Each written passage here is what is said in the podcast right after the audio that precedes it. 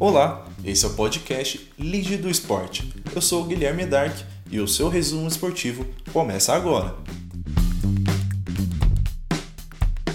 Primeiramente começamos pela NBA, que além de tributos para Bosman, o Pantera Negra, que infelizmente faleceu nesta semana, o que também foi destaque na NBA, aliás, sempre ele, né? LeBron James terminou sua partida com 36 pontos, anotando um triplo-duplo na partida que fechou a série contra o Portland. E Kawhi Leonard também foi um dos principais destaques, só que do Los Angeles Clippers, que também fez de tudo na partida que seu time eliminou Dallas, com direito até a passe perfeito quando já estava no chão. No outro jogo dos playoffs, Jamal Murray marcou 50 pontos. É isso mesmo, né? 50 pontos e comandou a vitória do Denver sobre o Utah Jazz, anotando mais de 40 pontos pela terceira vez seguida nos playoffs. Algo não alcançado desde Michael Jordan em 93, faz tempo, hein?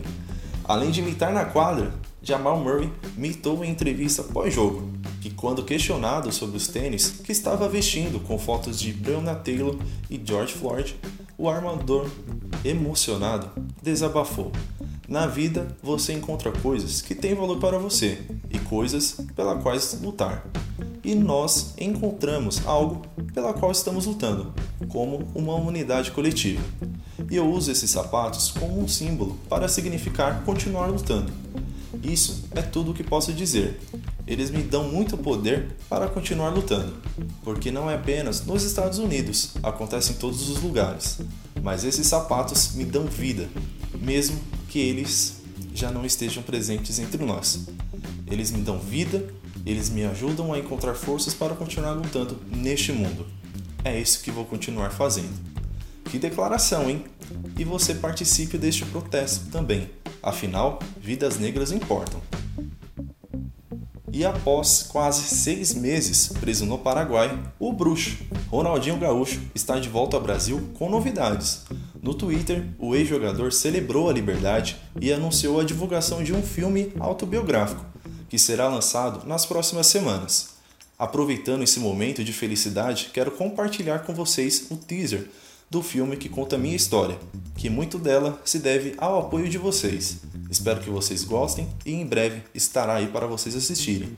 Foi o que declarou Ronaldinho em sua rede social. O teaser divulgado mostra imagens de Ronaldinho ainda na infância e nos tempos de profissional, com depoimentos do próprio jogador relembrando sua carreira.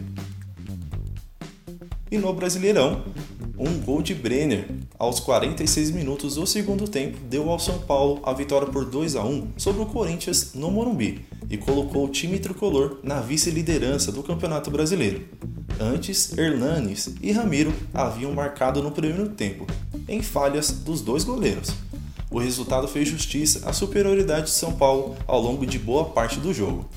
E o Bahia insistiu até os 49 minutos do segundo tempo para alcançar o empate contra o Palmeiras, por 1 a 1 no Pituaçu.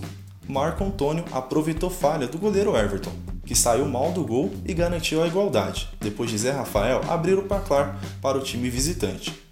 O lance tirou do Palmeiras a vice-liderança do campeonato e impediu que a equipe de Vanderlei Luxemburgo chegasse a três vitórias seguidas. E o Gabigol reencontrou a Vila Belmiro e o Santos, mas não teve perdão. Foi dele o gol da vitória por 1 a 0 do Flamengo, numa partida muito movimentada, em que a equipe da casa teve dois gols anulados pelo VAR nos primeiros 15 minutos de jogo. Foi o primeiro triunfo rubro-negro no estádio desde 2011. E olha só, um passeio na floresta das Ardenas. Lewis Hamilton não deu chances aos adversários no GP da Bélgica.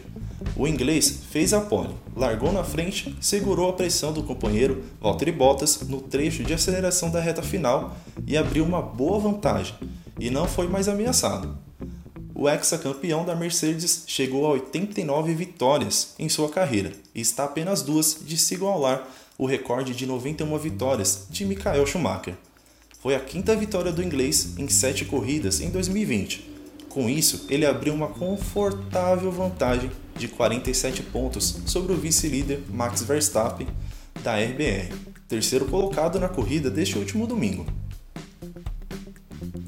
E além da Tony Hawk, teve em seu repertório inúmeras manobras que marcaram o cenário do skate, mas descer uma rampa vertical com um copo de leite na mão, isso é realmente a novidade. Chamado nas redes sociais de Desafio do Leite. O maior nome da modalidade aceitou a brincadeira e impressionou os fãs nesta semana ao acertar e mostrando que realmente isso é possível. Ele fez parte de uma campanha publicitária recentemente nos Estados Unidos que tem chamado a atenção nas redes sociais. Bom, é isso. Terminamos por aqui, porém de uma forma diferente, pois este episódio é em homenagem ao Bosman, ator que morreu recentemente após uma longa luta contra o câncer. Caso você não saiba, ele interpretou Pantera Negra nos cinemas, um ícone do orgulho negro. O Lídio do Esporte volta na próxima segunda. Até lá! E se liguem, vidas negras importam.